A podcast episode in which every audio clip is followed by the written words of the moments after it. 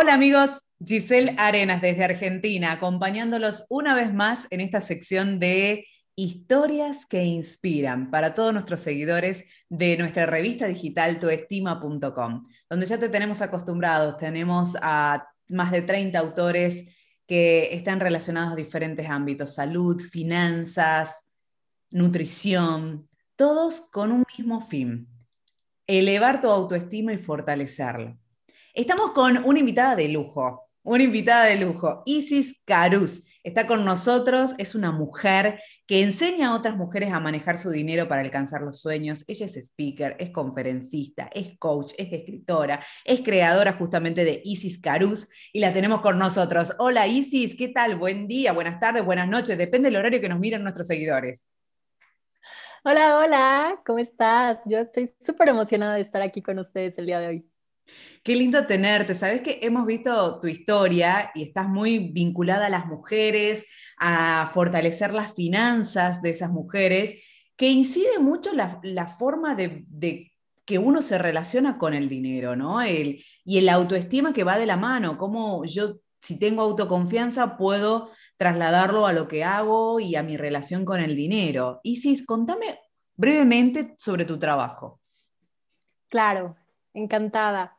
Como dijiste, yo soy creadora de una plataforma que se llama Finanzas Color de Rosa, que justamente es un espacio para encaminar a más mujeres a relacionarse desde otra perspectiva con su dinero, al hacerlo siempre desde el amor, desde la conciencia, desde la responsabilidad, para que justamente esta nueva relación que eh, puedan hacer con su dinero las lleve a llevar a tener una mejor administración que por supuesto les permita materializar sus metas financieras o sus sueños, porque la realidad es que la mayoría de nosotros tenemos sueños que conllevan un componente económico, ¿no? Digo, eh, e, es algo normal, así es el mundo en el que vivimos y justamente este acompañamiento lo hago a través de sesiones personalizadas, asesorías, conferencias, algunas empresas eh, y también talleres o masterclass. Entonces, básicamente mi trabajo consiste en llevar de la mano a las mujeres a que tengan una nueva relación con su dinero, aprendan a administrarlo y con eso logren alcanzar todos sus objetivos. Háblame de vos, háblame de vos y de tu autoestima. Si tenés que definirlo con una palabra o con una frase, ¿qué es el autoestima para vos? ¿O qué frase es la que describe mejor tu autoestima? Claro, para mí el autoestima es la seguridad y la confianza en mí misma para que yo cree la vida que yo quiero crear. Que no esté determinada por lo que me digan los demás ni por lo que la sociedad espera de mí, sino que yo misma encuentre la confianza para construir lo que yo quiero hacer y lo que yo quiero crear. Wow, y el amor propio está ahí nomás, ¿no? Ahí nomás está el amor propio. ¿Qué es el amor propio para vos y qué tanto ha influido en tu carrera? El amor propio para mí es aceptarme, reconocerme, quererme y validarme de la forma en la que, en la que soy en la que yo he elegido eh, dirigirme y las cosas que yo, que yo decido hacer sin tener que pedir validación externa.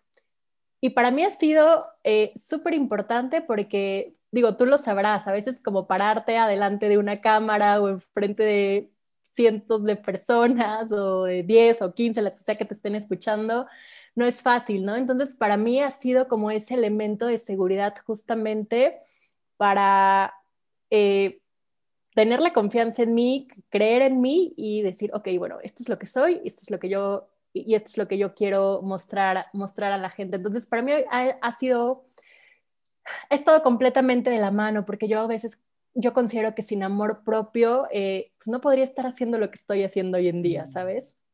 Que si no, no tendría la confianza para, Totalmente. y todo lo que vos estás diciendo, te veo reflejada en el trabajo que haces con esas mujeres. Y me gustaría que me describas ¿Qué es lo que más le falta a esas mujeres, hablando de la autoestima ¿no? y del amor propio, relacionado al mundo de las finanzas? ¿Qué es lo que les falta a las mujeres para lograr esa autoconfianza en ellas, para decir, yo puedo manejar mi dinero y llevarme bien con el dinero? Claro, ¿Qué falta? que esto que preguntas es súper importante y creo que sí es algo que he ido detectando. Las personas en general, pero sobre todo las mujeres, tenemos miles de creencias limitantes respecto a la vida y respecto al dinero, ¿no? Pero dos que creo que se dan principalmente en mujeres es la de merecimiento, o sea, merecer tener dinero, merecer crear dinero, y la otra es justamente lo que decías, que es la de la capacidad. A veces no nos creemos capaces de administrar el dinero, de si lo administramos y creemos que posiblemente alguien lo pueda hacer mejor que nosotros e incluso también la capacidad de crearlo y de multiplicarlo. Por eso hay menos mujeres que se hacen responsables de ciertos temas importantes en cuestiones de finanzas, sobre todo como el tema de seguros, inversiones, que son cosas que conllevan un poquito más de dedicación, ¿no? Entonces, creo que esas son las dos cosas que yo más he detectado que nos que falta, nos hace falta a veces en las mujeres, ¿no? Desarrollarlo un poquito más. El sentir que merecemos eso que estamos logrando con nuestro propio trabajo. Exacto, exacto, tal cual. Ahora, ¿qué tanto ha influido en vos la educación que recibiste en tu casa a lo largo de tu carrera? Eh, en, cuanto en cuanto a la educación, yo creo que para mí ha sido súper importante. Recibí mucho más eh, por parte de mi mamá. Vengo de una familia de padres divorciados, digo, muchísima gente se identifica con eso, entonces digamos que siempre crecí mucho más con el ejemplo de mi mamá. Y para mi mamá la educación siempre fue un pilar muy importante, ¿no? Como de recibir una buena educación, eh, ir a la escuela, no tanto como la parte de tener buenas calificaciones o no, pero sino realmente aprende, eh, estudia y y ve qué de esto puedes, por supuesto, que implementar ya en tu vida futura, en tu vida de adulta, para que obviamente tengas bases muchísimo más, muchísimo más sólidas. Entonces, digamos que en educación general recibí muchísima, eh, la verdad es que mi, mamá siempre se, esforzó porque si fuera, si lo relacionamos con el tema de las finanzas, te diría que no recibí ninguna educación financiera. Wow, tocaste un tema que está en boga ahora, esto de la educación financiera en el mundo. ¿Cuánta falta hace, no? ¿Ninguna educación financiera recibiste en tu infancia? La realidad es que no. Eh, eso creo que ya lo he contado en alguna otra entrevista, pero yo al contrario creo que crecí en una familia que la verdad es que tenía, tuvo muchas limitantes económicas eh, digamos que las cosas básicas estaban cubiertas, pero hasta ahí, ¿no? O sea, como no, no había algo más. Y al contrario, eh, siempre crecí como con la parte, el dinero no sea en los árboles, es muy difícil ganar dinero, ¿no? Y como todo este tipo de, este tipo de cuestiones, que la realidad es que si no lo trabajamos y si no lo hacemos conscientes, la mayoría de las personas se quedan con ellas. Generalmente en las familias se puede llegar a, ver al dinero con una connotación negativa o como si lo fuera todo en la vida, ¿no? Y mm. obviamente ninguna de las dos es es, lo correcto, ninguna de las dos es adecuada, pero y justamente nos toca a nosotros trabajarlo, trabajar, y eso es un trabajo de autoconciencia y es un trabajo de conocerte a ti mismo, a ver qué cuestiones vienes arrastrando que no son tuyas y aplica para el tema del dinero y aplica para muchos otros temas, tú lo sabes, ¿no? Entonces, eh, digamos que a mí más en la parte de educación financiera, toda esta parte de que yo digo que es el, inicio, toda esta parte de las creencias, me tocó a mí trabajarlo por mi cuenta para, por supuesto, hacerlo desde otra perspectiva, con muchísima más conciencia y realmente haciendo lo que yo decidía y no solamente lo que me fueron implementando, ¿no? Y de ahí, eh, no sé, la realidad es que el ejemplo que recibí en mi familia era como del dinero no es suficiente y por más que uno trabaje, no va no, va a alcanzar, ¿no? Siempre va a haber algo más que pagar y bla, bla. Yo, por supuesto, eh, después decidí estudiar economía y trabajar en ciertos, en ciertos sectores, estudié finanzas después y demás. Y por supuesto que lo que yo pensé en algún punto de mi vida fue, esto no puede ser cierto, ¿no? Debe haber algo más, se tiene que hacer de una forma diferente. Y ahí empecé como todo mi camino de exploración referente a las finanzas personales y referente a qué es en realidad el dinero, ¿no? O sea, lejos de solamente billetes y monedas que nosotros vemos constantemente. El bien tan preciado, ¿no? Exacto. Ahora, em, quiero que me cuentes algo que te haya marcado en tu vida, porque te, te, estaba escuchando esto de en mi familia estaba esta creencia de el dinero siempre va a faltar, nunca va a ser suficiente y demás.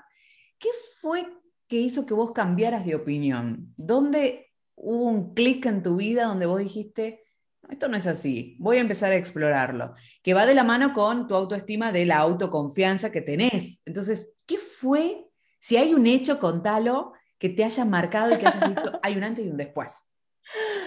Sí, la, la, realidad es que sí lo tengo. Fíjate que yo crecí con todas estas, estas creencias, ¿no? Como con todas estas cosas que decían en mi familia. Y la realidad es que cuando yo termino la universidad y me enfrento por primera vez a la vida laboral, yo empecé a trabajar, me, iba relativamente bien y yo dije, pues de qué hablaba mi papá, ganar dinero no es tan difícil, ¿no? Y, empecé a trabajar y empecé a subir de posición y, y demás, ¿no? Y, cada vez a, desarrollarme, a desarrollarme más profesionalmente. Y yo decía, no, por supuesto que no, mi papá está loco, ¿no? O sea, ganar dinero no es difícil. Sin embargo, con lo que yo no contaba, porque realmente no estaba siendo tan consciente todavía, ni había hecho un trabajo mucho más interno, es que yo realmente lo único que estaba haciendo era de, ustedes lo hicieron así, entonces yo lo hago completamente diferente, ¿no? Y eso no quiere decir que sea correcto, ¿no? Pero entonces, ¿qué, empe qué empezó a suceder en mí?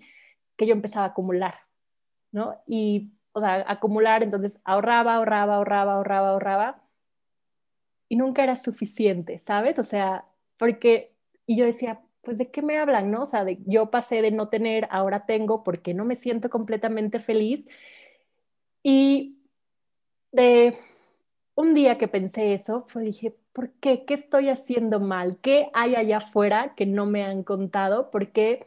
Si no tener no se sentía bien y de repente tener tampoco se siente bien, dije, entonces debe haber algo más, ¿no? Y justamente a raíz de que me hice esa pregunta, porque había pasado por una etapa profesional de mi vida, que me habían ascendido y no me había gustado, ¿no? Como, ¿no? Y fue cuando dices tú literal lo de, pues igual el dinero no es la felicidad, ¿no? Y, y es cierto, la realidad es que es cierto, ¿no? Entonces ahí empecé un camino de introspección, o sea, hacerme preguntas a mí y también, por supuesto, buscar eh, conocimiento de personas que allá hayan pasado por eso. Empecé a leer otro tipo de libros, empecé a ir ciertos cursos, a tener ciertos mentores, ¿no? Y, como, y como todo, todo un proceso realmente de estudio por fuera y también de, de, de un, introspección, estudio adentro de mí, porque la realidad es que lo que me di cuenta es que yo solamente acumulaba porque tenía miedo de volver a no tener nada, ¿sabes? Entonces, pero digo, eso fue, por supuesto, con muchísimo, muchísimo, pues trabajo de conciencia. Entonces, justamente ahí, haciendo todo esto, me di cuenta que, claro, el dinero no es el fin, el dinero, o sea, nunca es el objetivo y el dinero únicamente es un medio, es una herramienta eh, eh, que nos sirve a nosotros para conseguir algo más grande, ¿no? Y es por eso que ahora yo siempre digo que el dinero tiene que tener una meta o tiene que tener una intención, algo más grande y algo que verdaderamente a nosotros nos motive, nos llene de vida. ¿Para qué? Para que el dinero nunca sea el obstáculo, ¿no? Y siempre y, nunca sea tampoco el fin, y siempre nosotros veamos como algo al final que es lo que verdaderamente nosotros queremos lograr. Y puede ser cualquier cosa, ¿no? Pero también puede ser como una contribución muchísimo más grande. Ahora, en esto que destacas, como parte de tu personalidad tiene que ser el ser valiente. O quizás no, pero en un momento dado, para dar ese salto que vos estás diciendo, tenés que ser valiente. Tal cual, tal cual, tal cual tienes que ser valiente porque creo que de las cosas más difíciles, y yo siempre digo que es un camino sin regreso, es el camino de la conciencia y la introspección, ¿no? Cuando realmente empiezas a buscar dentro de ti lo que tú crees que te hace falta de allá afuera. Y, pero también digo que en el momento en el que tú compras un ticket para ese viaje, ya no, es un viaje sin retorno. ¡Wow! Genial. ¿Sabes qué? La gente va a empezar a decir, wow, algo estoy haciendo mal. Lo que te pasó a vos, vas a decir, algo estoy haciendo mal. ¿Estás tomando mate? No, ah. estoy tomando agua. Ah. Porque sabes que acá en Argentina es, el mate. Y yo digo, wow, me encontré una mexicana tomando mate. tomando mate, no, ojalá. bueno, Isis, quiero que para el final le recomiendes a, tus, a los seguidores, a los que te están mirando en este momento, cómo fortalecer el autoestima. Y en este caso, si lo querés ligar a, la relación con el dinero, que es tu especialidad, o si lo querés abordar el tema, a la respuesta, desde otra mirada, lo podés hacer. Pero quiero que desde tu vivencia les recomiendes a nuestros seguidores cómo mantener elevada la autoestima. Claro, creo que tenemos que empezar por darnos cuenta qué es lo que no nos está gustando ahorita, en qué no le estamos pasando bien, para saber a lo mejor en qué áreas de nuestra vida tenemos como ciertas cosas que, se pueden mejorar. Eh, en cuestión de, y bueno, es en cuestión general, en cuestión del dinero, como empezar a, darnos cuenta cuáles son las creencias que tenemos, cuáles cosas venimos cargando. Después saber si eso realmente es nuestro o es algo que simplemente es porque lo hemos escuchado de la familia, de la sociedad, de la cultura en general y realmente darle una nueva connotación, ¿no? Saber de qué forma queremos pensar nosotros en relación del dinero y que realmente esa sea ahora nuestra, nuestra filosofía o lo que nos encamine. Y en cuestión general, eh, como una vez que nosotros vemos qué es lo que no nos está gustando y qué creemos que nos hace falta, porque las personas siempre creemos que algo nos hace falta, empezar a buscar eso, pero dentro de nosotros, porque nosotros no podemos ir a pedir algo allá afuera que no nos hemos dado a nosotros mismos primero. Tal cual. Pregunto, vos, ¿qué haces para explorarte a vos misma. Ese camino de introspección, dejaste ahí la curiosidad y más de uno en este momento debe estar diciendo, por Dios, ¿cómo empieza ese camino?